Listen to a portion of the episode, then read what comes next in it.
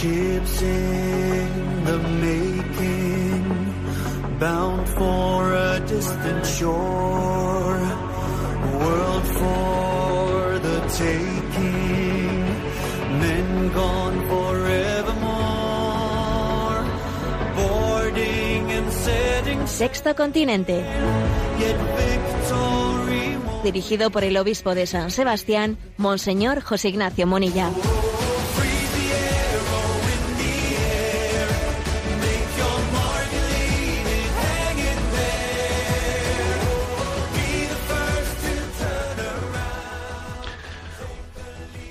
Un cordial saludo a todos los oyentes de Radio María. Un día más, con la gracia del Señor, nos disponemos a realizar este programa llamado Sexto Continente, que realizamos diariamente de 8 a 9 de la mañana en directo, una hora menos, en las Islas Canarias.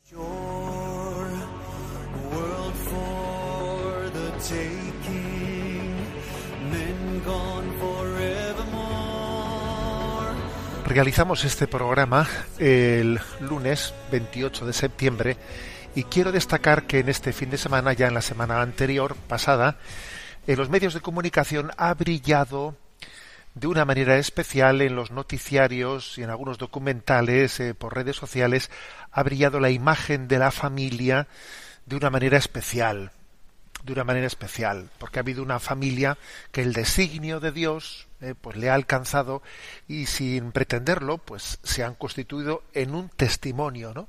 En un testimonio de familia abierta a la vida, de familia católica. Sí, me estoy refiriendo al caso de quien ha sido nominada, eh, nominada eh, como candidata a ser sucesora de la juez que ha fallecido en el Tribunal Supremo, ha fallecido con 87 años Ruth Bader Ginsburg y bueno mm, er- ella era una juez que se caracterizaba no pues por seguir digamos mm, por la sensibilidad propia de la mentalidad abortista de la agenda LGTB, etcétera, y ahora según el sistema estadounidense es el presidente el que al fallecer, porque es un cargo vitalicio, al fallecer un miembro del Tribunal Supremo de Estados Unidos elige a su sucesor.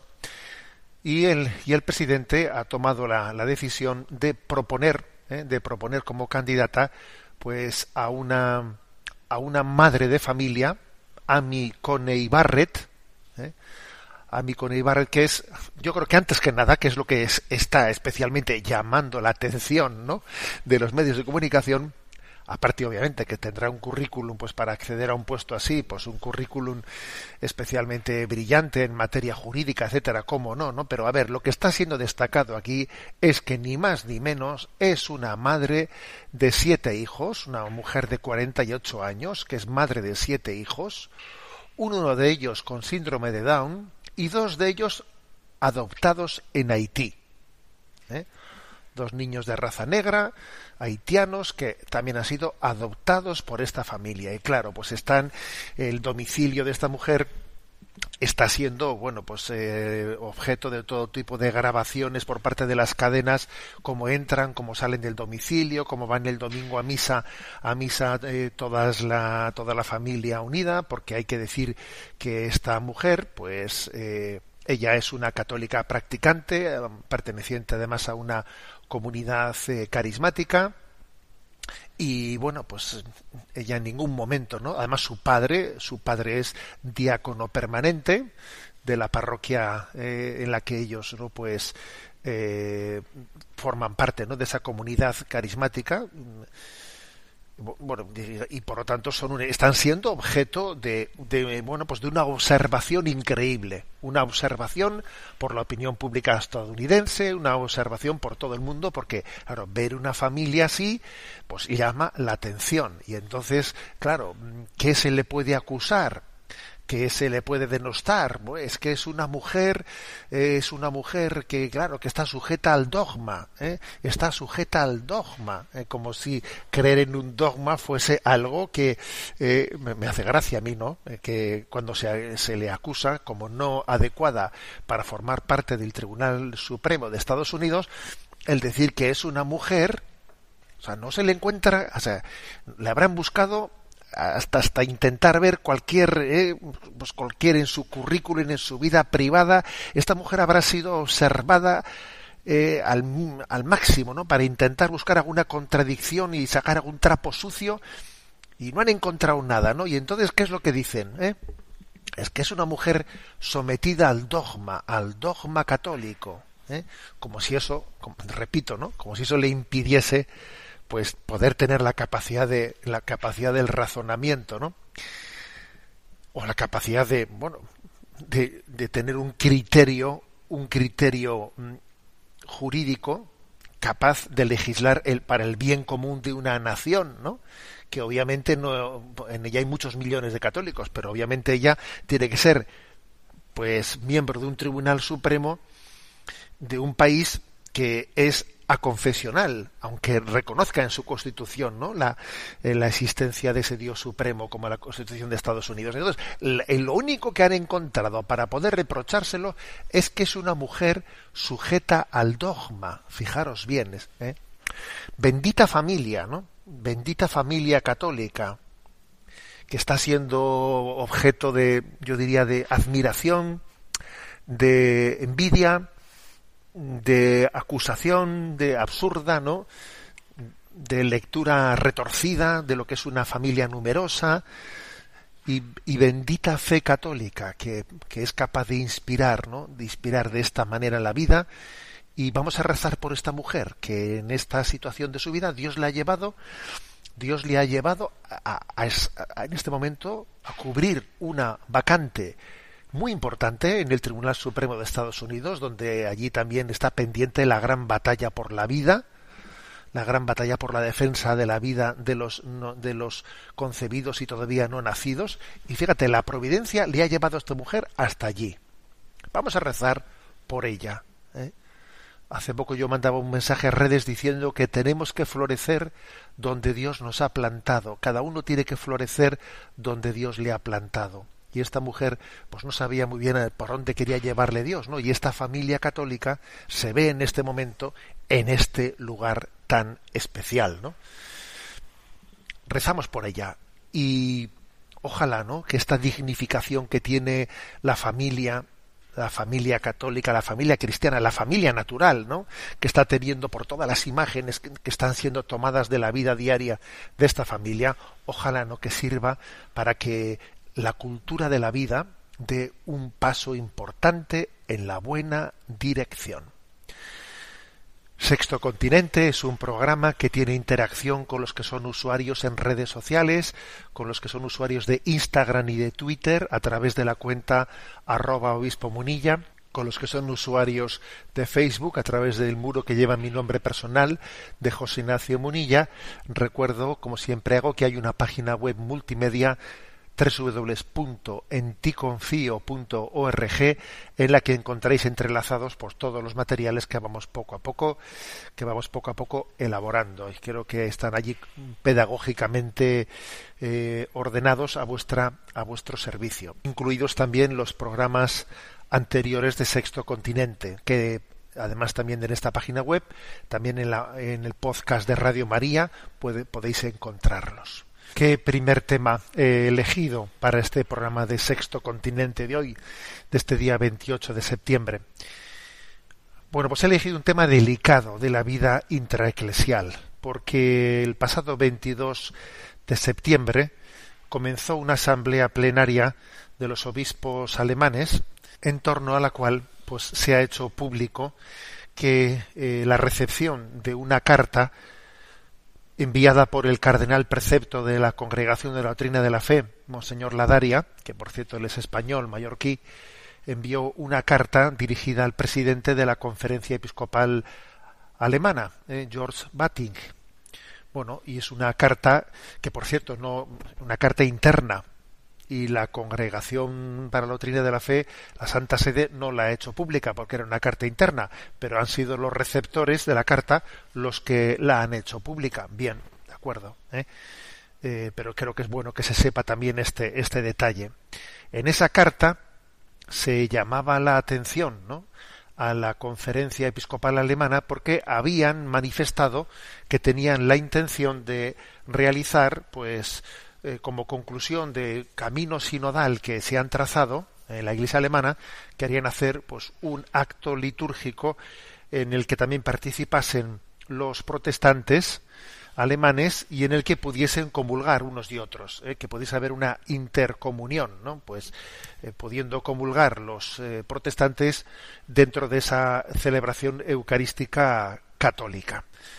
Hicieron público tal cosa y entonces sin, sin pedir permiso, por cierto. Y entonces el cardenal precepto de la Congregación de la Doctrina de la Fe le ha escrito una carta obviamente, ¿no? Pues con la bendición del Santo Padre diciendo que tal cosa no se puede realizar, ¿eh? que tal cosa no se puede realizar y que además no cabe manifestar que uno en conciencia eh, lo realice él personalmente, porque no cabe argumentar, ¿no? Pues el argumento de mi decisión personal de conciencia, no, porque se trata de algo que implica a la Iglesia entera, ¿eh? Entonces, este ha sido, digamos, la respuesta negativa, ¿eh? negativa a tal pretensión dada por la Congregación de la Doctrina de la Fe. Pero es que no, pero es que además, digamos que esto es un punto más dentro de un proceso en el que la Santa Sede, el que el Santo Padre está manifestando su preocupación por la deriva que está tomando en la Iglesia católica en Alemania por la deriva que está tomando pues el camino sinodal, el sínodo convocado dentro de la Iglesia alemana.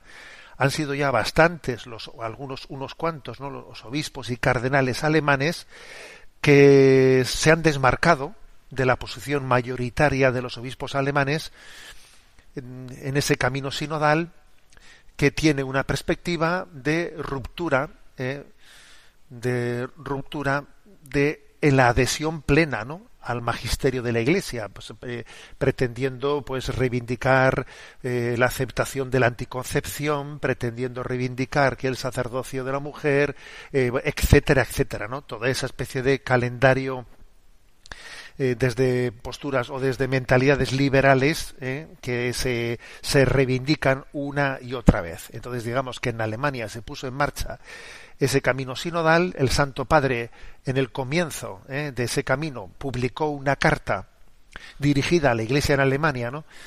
que por desgracia no tuvo mucha eh, mucho efecto ¿no? en la acogida que se le en la acogida que se le dio y ahora se ha llegado a este punto en concreto no a este punto de, decir señores eh, cómo cómo vamos, eh, cómo se va a realizar una celebración litúrgica oficialmente realizada por la Conferencia Episcopal Alemana, en la que, entre comillas, eh, comulguen o participen en la comunión o concelebren, eh, o concelebren, pues, los pastores protestantes.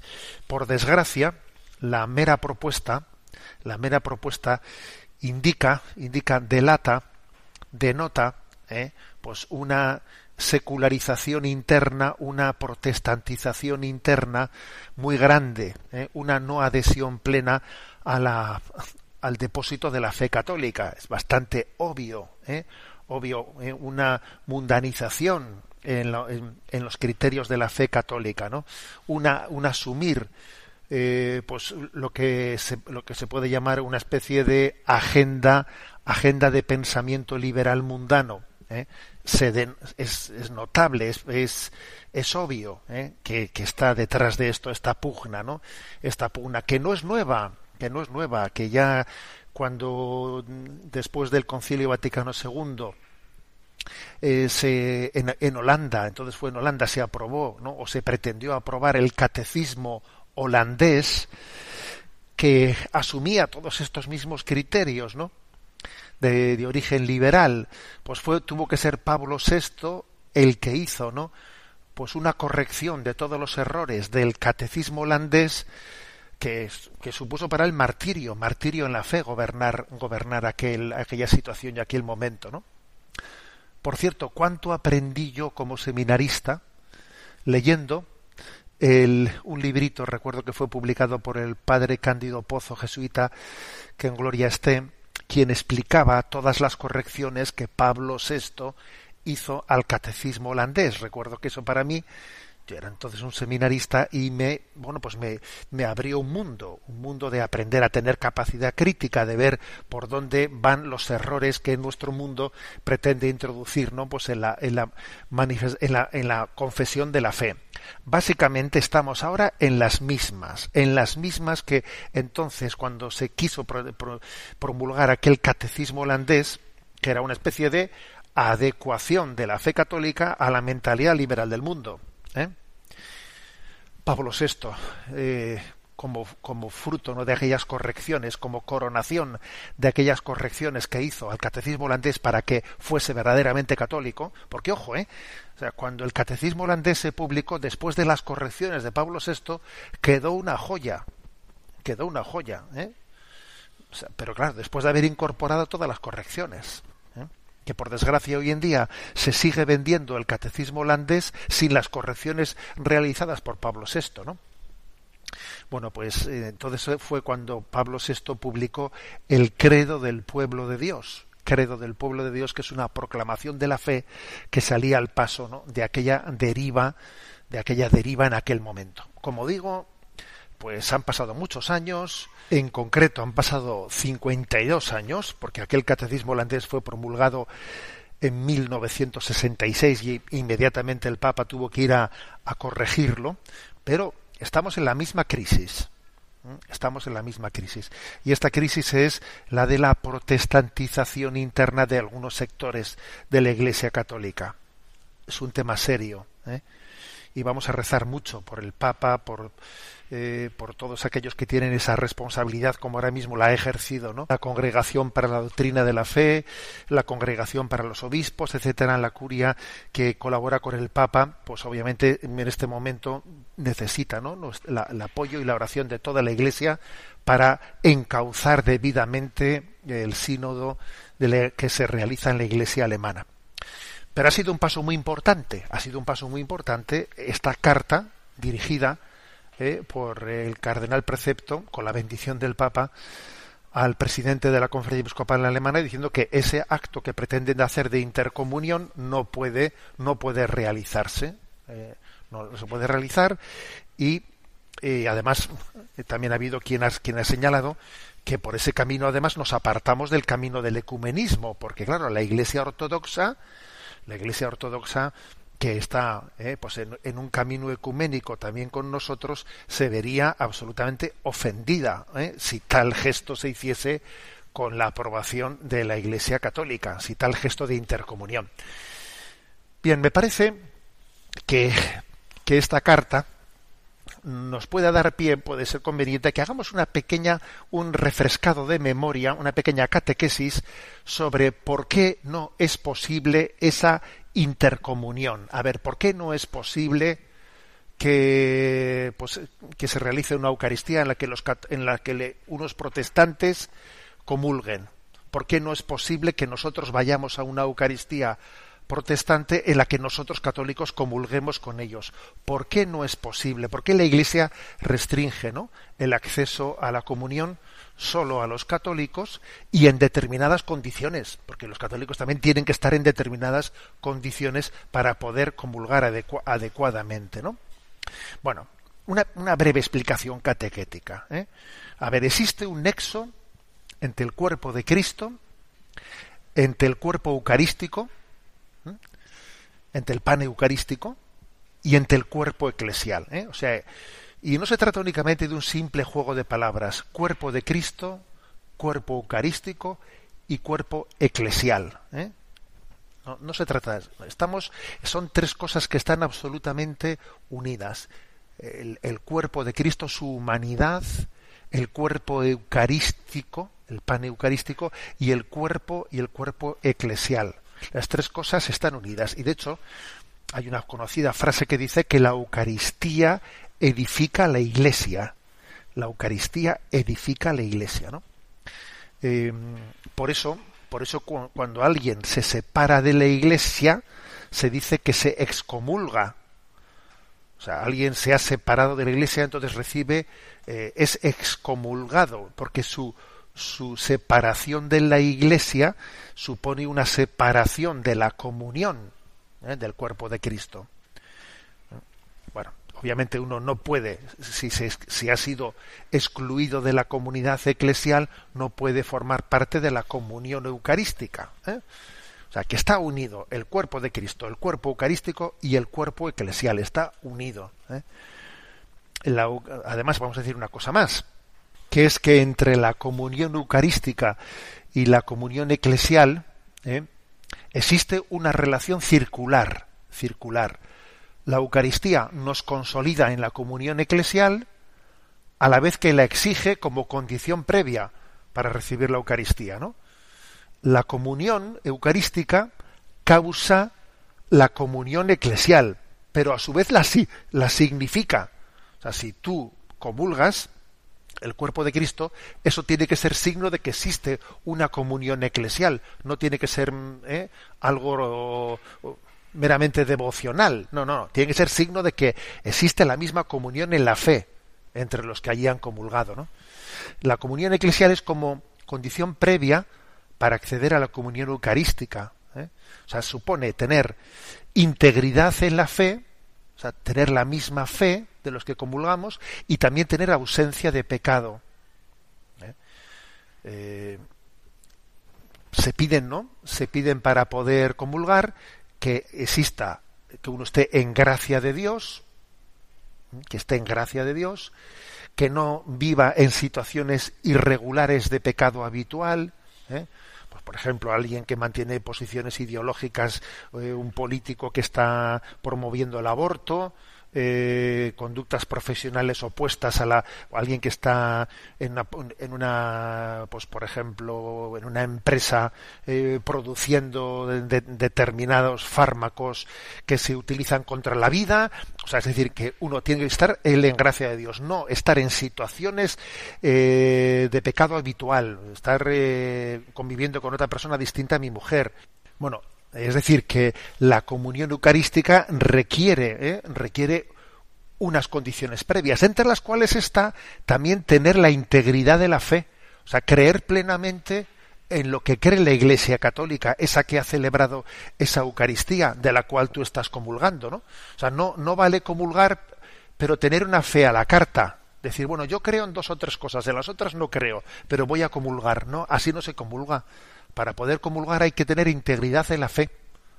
Para poder comulgar hay que tener también integridad en estar en gracia de Dios. No, bueno, yo ya sé que no estoy en gracia de Dios, pero, pero no todas las cosas las he hecho mal. Sí, sí, ya me imagino que todas no las, no las habrás hecho mal, pero hace falta estar en gracia de Dios. Bueno, yo no creo en todo lo que cree la Iglesia Católica, no creo en la resurrección de Jesucristo, no creo en la Virginidad de María, pero voy a comulgar. Pues no, no tiene sentido que comulgues. O sea, se requiere la integridad de la fe y estar en gracia de Dios y no tener situaciones contradictorias, ¿no? Una eventual distribución ¿eh? de la comunión a un no católico dentro de una celebración eucarística implica una contradicción, ¿eh? que es lo que se ha pretendido, ¿no? En Alemania implica una comunión eclesial que no existe en plenitud. O sea, es una expresión de algo que no es verdadero. Y la Eucaristía tiene que ser verdadera. ¿eh? Y esta manera de pensar que yo estoy desarrollando supone una afirmación fuerte de fe en la Eucaristía, no una mera manifestación de un genérico sentimiento de fraternidad cristiana, no, sino entender que el sacramento contiene el cuerpo entero de Cristo. ¿eh? Y es importante percibir que la necesidad de la unión plena de la fe entre los participantes en la Eucaristía es algo exigido por el contenido del sacramento. Es que el sacramento lo requiere, lo requiere. No se puede, por tanto, separar la comunión eucarística y la comunión en la verdad. Y la comunión en la verdad, ¿no? Y en esta línea la, la, Iglesia Católica no distribuye la comunión a quien no participa de su comunión eclesial, ¿no? Porque no puede participar en el signo de la unidad plena quien no posee enteramente ¿no? pues esa, esa fe. ¿no? Esta, es, esta es la óptica católica, ¿no? y por esto, ¿no? Y por esto es por lo que el cardenal eh, precepto de la doctrina de la fe ha dado esa negativa, ¿no? a la conferencia episcopal alemana. El deseo y la, el deseo ¿no? de recibir la comunión es algo personal, puede ser profundamente personal, pero nunca es privado. Es que esto es un deseo mío personal, sí, sí, pero privado no es privado. justamente porque nos hallamos ante un bien eclesial del que no somos dueños. Por lo tanto, no cabe decir, no, yo bajo mi conciencia comulgo yo por mi cuenta porque es un acto de devoción privada. No, comulgar no es un acto de devoción privada, es un acto eclesial. ¿eh? Entonces, bueno, pues hay que decir que la imposibilidad de celebrar juntos la Eucaristía con los protestantes o con otras iglesias con las que no exista ¿no? todavía una plena comunión en la fe es una situación dolorosa. Claro que es doloroso, ¿no?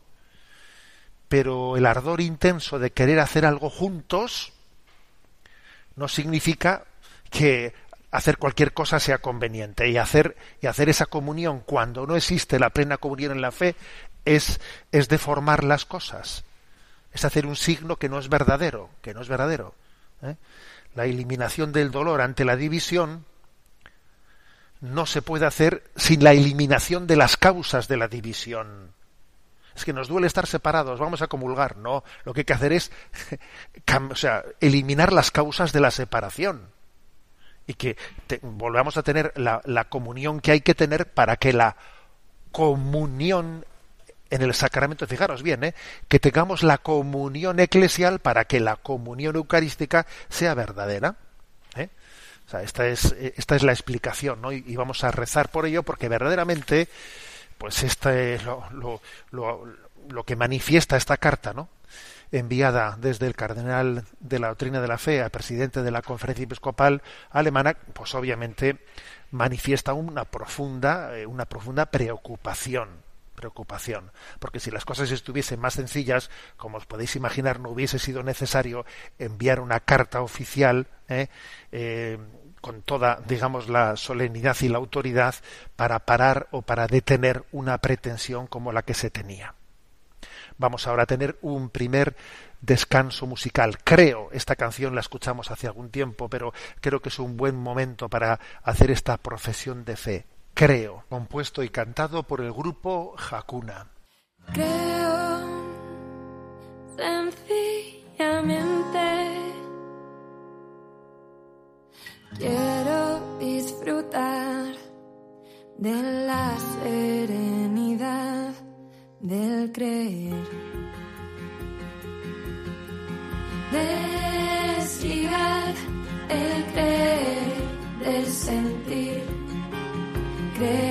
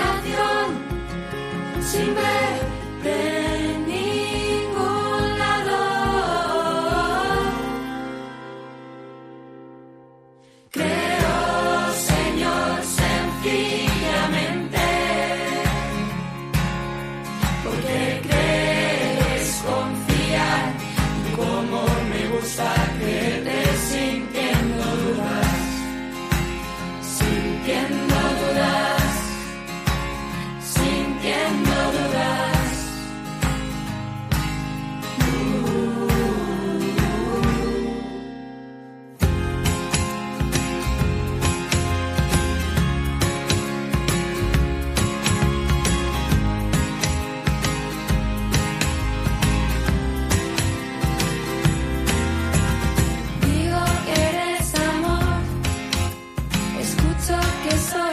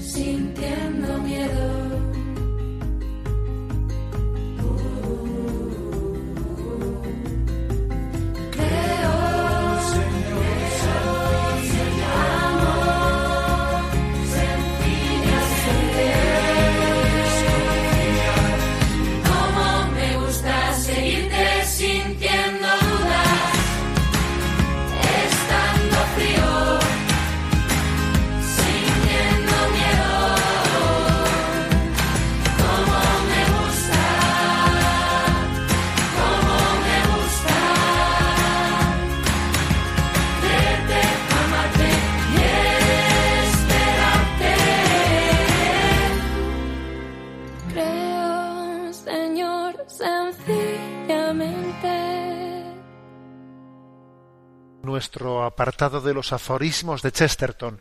Hoy vamos a abordar el aforismo de cortesía. Bueno, eh, Chesterton era un hombre, además en su contexto anglosajón, que valoraba mucho ¿no? la virtud de la cortesía. Y hace una definición de ella que me parece preciosa. Dice que la cortesía es la unión de la humildad y de la dignidad. Curioso, ¿eh? no se puede decir más con menos. La unión de la humildad y de la dignidad.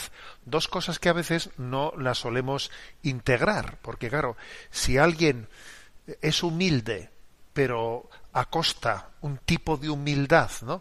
A costa de no de no manifestar la propia, no tener conciencia de la propia dignidad, entonces ese tipo de humildad es una humildad un poco de autodesprecio, ¿eh? de falta de autoestima. Sin embargo, si alguien tiene una dignidad, Dios, que estoy encantado de mi propia dignidad, ¿no? Si es una proclamación de que estoy encantado de mí mismo, ¿eh? encantado de haberme conocido, ¿no? Como se dice, ¿no? Y eso viene sin humildad, es desastroso. La humildad sin, sin dignidad es destructiva. La dignidad eh, sin humildad, pues es una chulería. Entonces, repito la definición de Chesterton. La cortesía es la unión de la humildad y de la dignidad. Bueno, por otra parte, por otra parte es obvio que la cortesía en qué se traduce? Hombre, pues en gran medida se traduce en la alabanza de las personas, o sea, ser cortés es ser sensible para captar las cosas buenas de los demás y para reconocerlas, para reconocerlas, ¿no? Dice Chesterton, la más alta y noble función del hombre es la alabanza, puesto que es la única que se puede usar con Dios, con Dios propiamente. Oye, a Dios le alabamos, ¿no? Bueno, pues mira, eso mismo también lo hacemos con los demás, en la medida en que se puede alabarles, ¿no? Es una función noble, eh, la de alabar a los demás. Ahora, Chesterton dice, cuidado con confundir esto con estar, pues, ser, eh, eh, pues, un lisonjero, ¿no? Dice Chesterton, la función esencial de la lisonja es lisonjear a las personas por las cualidades que no poseen. ¿eh? Es decir, dice él, felicitar a la jirafa por su cuello es distinto de felicitarla por sus plumas. Lo dice, no. A ver, a la jirafa habrá que felicitarle por su cuello, pero no por sus plumas, porque plumas no tiene. ¿eh? Entonces, a ver, la lisonja es felicitarle algo por felicitarle a alguien por algo que no tiene. ¿eh? Eso es falsedad. ¿eh? Eso en el fondo, pues es una estrategia, una falsa estrategia, ¿no? Y bueno, pues eh, por eso Chesterton añade que cuando la biografía de una persona se suprimen eh, las carencias de esa persona, se falsea la verdad y se anulan las demás virtudes. Las demás virtudes, luego la cortesía no consiste ¿eh? en felicitarle a la jirafa por sus plumas, porque no tiene plumas. Luego no confundamos ¿no? la cortesía con la lisonja, con la lisonja. Bien, dicho esto, eh, dicho esto, eh, no quita, también Chesterton dice, a ver, no quita que en la, que en la cortesía, obviamente, pues hombre, pues exista también un saber estar, por ejemplo, ¿no? Hacer una cierta restricción mental, eh, no se puede considerar mentir o, o, ser un lisonjero, no, hombre, por ejemplo, dice él, se espera que todo caballero asegure que está encantado de cenar con un pelmazo, pero hombre, él dice, estoy encantado de cenar contigo. No le, va, no le va a decir, eres un pelmazo.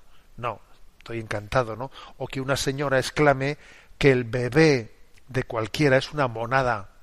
Aunque piense interiormente, dice Chesterton, aunque piense interiormente que, más, que es más feo que picio, ¿eh?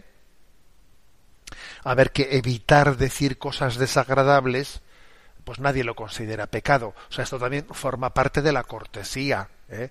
Eso no es lisonjear. Pues decirle, pues qué, niño tan bonito, hombre, en fin, ¿no? O decirle encantado de estar contigo, aunque sea un pelmazo, hombre, eso no es lisonjear, eso es, pues hombre, guardar unas, eh, pues unas formas mínimas de cortesía. ¿eh? O sea, esta distinción entre lo que es lisonjear, que es decir mentiras, ¿no? O guardar una cortesía mínima, que en el fondo es una restricción mental, ¿no? Pues, hombre, pues el decir que niño tan bonito, a ver, pues es que yo creo que eso no se puede calificar de mentira, ¿no? Y finalmente Chesterton dice una cosa curiosa, ¿no? Dice que por algún motivo, dice él, tal vez el pecado original, ¿eh? tenemos muy pocas palabras de elogio en comparación con la riqueza y variedad de términos de insultos. Eso en todos los idiomas, ¿eh? no solo en inglés, sino en castellano. Si, si hiciésemos ahora mismo un elenco de, de términos para insultar, para afear a las personas, para denigrarlas, madre mía, qué listado de términos saldría, ¿no? Sin embargo, serían muchos menos ¿eh?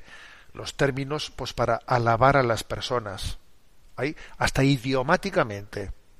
¿eh? Hay mucha más riqueza para denigrar, ¿eh? para insultar, que para alabar ¿no? a las personas. Bueno, lo cual ¿qué quiere decir? Pues que, que fruto del pecado original lo que nos sale no es tener cortesía con los demás. Lo que nos sale de nuestra carne y de nuestra sangre pues es ser un desabrido, ser, pues ser, ser un, eh, un borde, como se dice popularmente, no ser un borde, un borde con los demás. ¿eh? Repito la definición ¿eh? que él hace. Cortesía es la unión de la humildad y de la dignidad. Me parece una definición preciosa para que la meditemos. Una persona que es humilde, pero que al mismo tiempo tiene una sana autoestima, conciencia de la dignidad que tiene de hijo de Dios, pues cuando se une la humildad con esa dignidad, es una persona cortés, que tiene cortesía, eh, tiene cortesía con los demás. Bueno, tenemos nuestro rincón del DOCAT. Nos toca el punto 216 que dice, que pregunta, ¿cómo funciona la autoridad verdadera? Y responde, cualquier comunidad humana se viene abajo sin autoridad. Ciertamente la autoridad no debe de ser arbitraria, sino que ante todo ha de servir para conducir al ser humano hacia el bien común en libertad. Y tampoco el bien común debe basarse en el arbitrio, sino que más bien ha de intentar orientarse por la razón ya que esto será lo bueno para todos. Si así sucede, todos los cristianos estamos obligados en conciencia a seguir a la autoridad. Cualquier autoridad política existe sobre la base de la dignidad de la conciencia humana.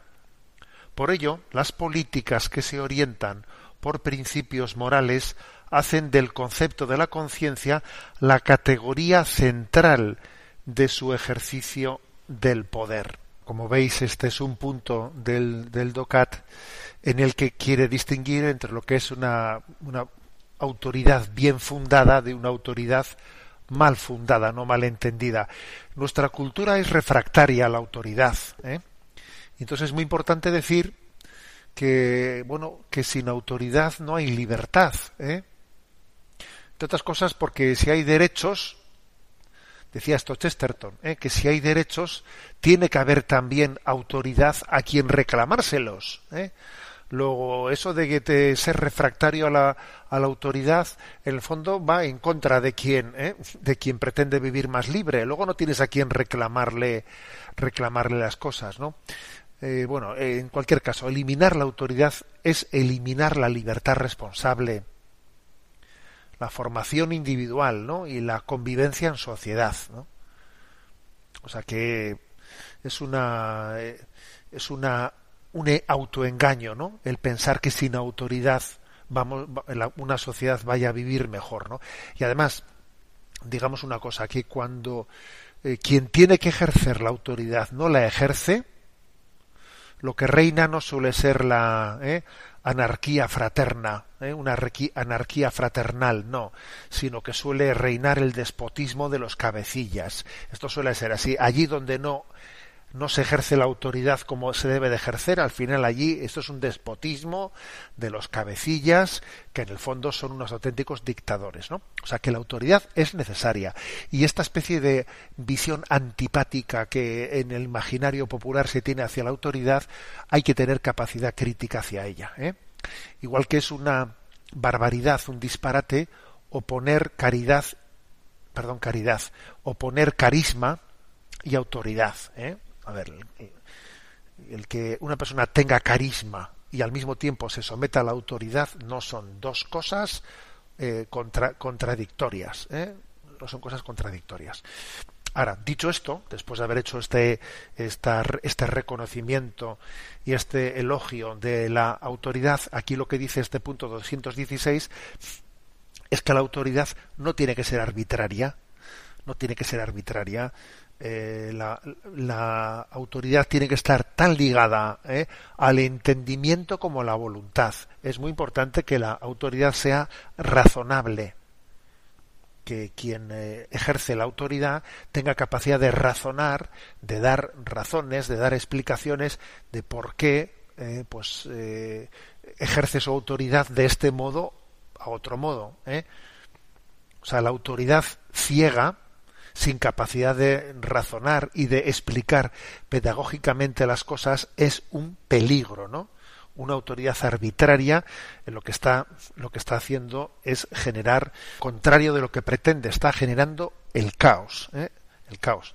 Y aquí, aunque no se aborda plenamente este, este asunto en este punto del 216, claro, se deja entrever que podría haber un, un conflicto entre, bueno, pues el, el sometimiento a la autoridad cuando, cuando entra, ¿no? cuando hay un conflicto de conciencia. Eh, claro, cuando la autoridad es ejercida en contra de un orden natural, podría haber una obligación de conciencia de no someterse a de no someterse a ella, ¿no? Pero bueno, claro, obviamente eso tiene que ser algo algo muy excepcional. ¿eh? Eh, en el proceder habitual no deja de ser una trampa invocar los derechos de la conciencia para eludir, ¿no? La, el ámbito de, del respeto a la, a la, a la autoridad legítima. ¿eh? O sea que para que pueda haber ¿no? esa, esa, ese derecho de ver, de objeción de conciencia contra, contra la autoridad, obviamente tiene que ser muy evidente la violación ¿no? del, derecho natural por parte de la autoridad. Dejando el DOCAT, eh, vamos a tener un momento de alabanza a María. Hay una canción que me encanta, Contigo María, del grupo Atenas, que comparto aquí con vosotros y os invito a que nos unamos en oración. Y me voy a atrever a hacer una cosa, ¿eh? que, bueno, pues la verdad es que pocas veces he hecho.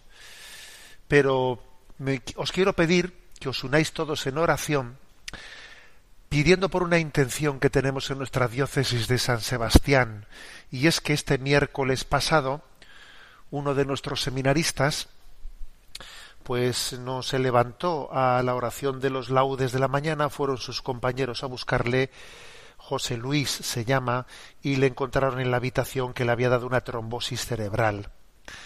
Era el día de San Pío de Petralcina y fue una trombosis muy grave. Está desde entonces en la, en la UBI en coma inducido y viendo, viendo la recuperación. No estamos toda la diócesis pues en oración pidiendo por este seminarista que ya estaba adelantado en sus cursos de preparación, ¿no? Para poderse ordenar. Y me atrevo a pediros esto. Yo le he pedido al Padre Pío que nos dé el milagro de que pueda ser ordenado sacerdote. Bueno, yo ya sé que es un atrevimiento, ¿no? Pero lo, traigo aquí a Radio María. Lo traigo a Radio María y os digo, os unís con nosotros, ¿no? En esta oración por José Luis. Él ha, ofrecido su vida al Señor para servir a todos. ¿eh? Y me atrevo a, pues a, que, a que nosotros, ¿no? Pues digamos, Señor, acógelo y con la intercesión del Padre Pío, ¿no? En su día, en ese día del, del Padre Pío aconteció esto y el día comenzó pues diciéndonos que era pues, casi imposible que sobreviviese y terminó el día del Padre Pío pues diciéndonos que había movido un poco la mano derecha, ¿no? Bueno, pues pues unámonos todos en esta oración, os lo pido de corazón. Para la diócesis de San Sebastián, pues es algo importante, en ello, en ello nos va mucho. Eh, yo a, a María, a la Virgen María en este momento, en esta canción, en esta oración, pues le pido que toda la oración que vais a hacer todos los oyentes en este momento, mientras que esta canción resuena, la acoja, la recoja, la presente ante Dios ¿eh? y le presente este don y esta súplica que hacemos por José Luis.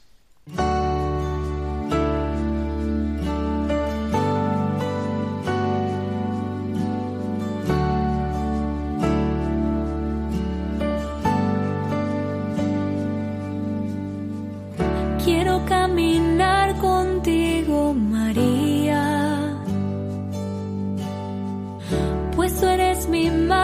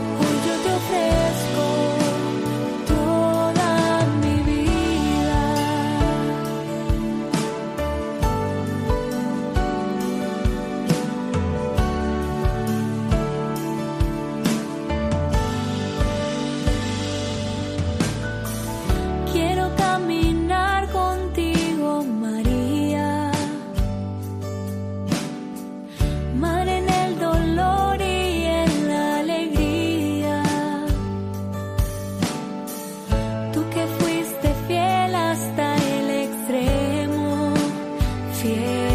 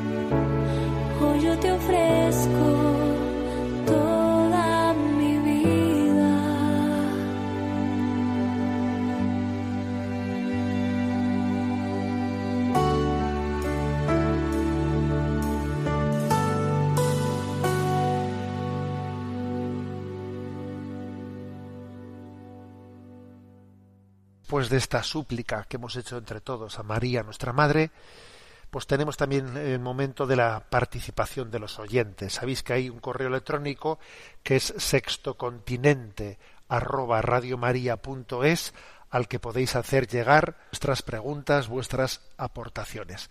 A Yolanda, que está en la emisora, le vamos a pedir que nos presente alguna de estas preguntas. Buenos días, Yolanda. Muy buenos días, monseñor. Elvira Rodríguez escribe Estimado monseñor, soy una fiel seguidora de sus programas desde hace bastante tiempo y le doy gracias por la gran obra de evangelización que hace a través de la radio y de las redes sociales, que es tan importante en nuestros días. Soy una mujer casada, tengo una inquietud y dolor en mi corazón y quiero planteársela para que me dé la orientación correcta. Le escuché en uno de sus programas que consideraba que la formación para el matrimonio es escasa, y ahí va mi pregunta. He sido catequista en una parroquia y veo con cuánta dedicación organizan los sacerdotes las catequesis de comunión y de preparación para la confirmación, preparaciones que suelen durar dos o tres años. Los sacerdotes se preparan para su ministerio durante varios años y cualquier religioso, independientemente de la orden que profese, también ha dedicado bastante tiempo para su formación. Sin embargo, para el sacramento del matrimonio, en la mayor parte de los casos, y no digo que en otros pueda ser distinto, la cuestión se reduce a tres o cuatro charlas o poco más. No termino de entender por qué son así las cosas. Sé que en cualquier vocación cristiana la formación ha de ser continua, pero ello no suple que es muy importante partir de una buena formación inicial. El noviazgo es una preparación para el matrimonio, pero tratándose de un matrimonio cristiano, debería estar acompañado por la Iglesia. Creo que el matrimonio es una consagración de vida al Señor, y que lo que tiene de especial es que es una consagración conjunta. Es una vocación muy hermosa porque está llamada a vivir el mismo amor trinitario, en el que dos personas, por puro amor, lleguen a ser una sola con la Santísima Trinidad. Y Dios le ha dado la inmensa gracia de colaborar en su creación, en la transmisión de la vida. Pero creo que la Iglesia tiene aún esa asignatura pendiente. Los matrimonios recibimos el sacramento sin la preparación suficiente para enfrentarnos a todas las dificultades con, con las que nos vamos a enfrentar. También es posible que muchos de ellos sean nulos. Solo hay que ver el gran número de matrimonios cristianos rotos, familias destrozadas y el inmenso dolor que todo ello genera. La familia es el pilar de nuestra sociedad y el demonio está empeñado en destruirla. Le agradecería su orientación. Bueno, en esta preparación, en esa preparación al matrimonio se suelen distinguir la preparación remota, la preparación próxima y la preparación inmediata. La preparación inmediata pues es lo que propiamente yo creo que la oyente ha mentado cuando ha dicho tres o cuatro charlas. Ojalá sean más, ¿no? es un cursillo prematrimonial que incluye también la catequesis sobre la liturgia, la entrevista con el párroco, etcétera pero obviamente eso ya es inmediato. ¿eh? Llegado a ese momento, las carencias difícilmente se van a solventar en ese, en ese curso prematrimonial. Hay una preparación anterior que se le llama la preparación próxima, que es el noviazgo. ¿no? Y la verdad es que una gran, un gran reto que existe en la vida de la Iglesia, pues es una pastoral del noviazgo como suelo decir yo, que fuésemos capaces de preparar, o sea, de conformar eh, acompañamientos para discernir en el, en el noviazgo. O sea, no ya con la fecha de la boda puesta, no incluso ya con la decisión de que la boda vaya a hacerse, sino ayudar a discernir en esa etapa primera, segunda del noviazgo, ¿eh? En esa segunda etapa, después de un primer ¿eh? enamoramiento, el discernimiento, pues es muy importante, ¿no? Y, eso yo creo que, que, hay muy poca, eh, muy poca pastoral de, de acompañamiento a los novios en el discernimiento. En cualquier caso, lo principal, fijaros, lo principal es la preparación remota. No digo ya, eh, por supuesto, no la inmediata, pero ni siquiera la próxima. En realidad, donde, donde nos la jugamos es en la preparación remota. Y la preparación remota, pues en el fondo, tiene mucho que ver con la educación afectivo-sexual en la adolescencia, eh, con bueno pues con una relación con nuestra familia en la que sepamos capaces de, recibir la heredad que nos entregan nuestros padres nuestros abuelos no ahí es donde verdaderamente nos la jugamos no en esa transmisión en esa transmisión de la fe. Cuando eso ha faltado cuando falta una preparación remota cuando falta incluso una preparación inmediata al final al final pues mira lo que se puede hacer es, yo, yo creo que más que un cursillo prematrimonial, que habrá que hacerlo, por supuesto, es intentar hacer un cursillo de cristiandad, intentar hacer un encuentro de Maús, intentar hacer buscar un momento de conversión, un encuentro de conversión que salve la gran carencia, ¿no? Bueno, de acuerdo, por lo tanto, con todo lo que plantea la oyente, ¿no? Pero, en fin, el reto es tremendo el que tenemos por delante para que verdaderamente la preparación al matrimonio pues sea, sea seria. Tenemos el tiempo cumplido. La bendición de Dios Todopoderoso, Padre, Hijo y Espíritu Santo descienda sobre vosotros. Alabado sea Jesucristo.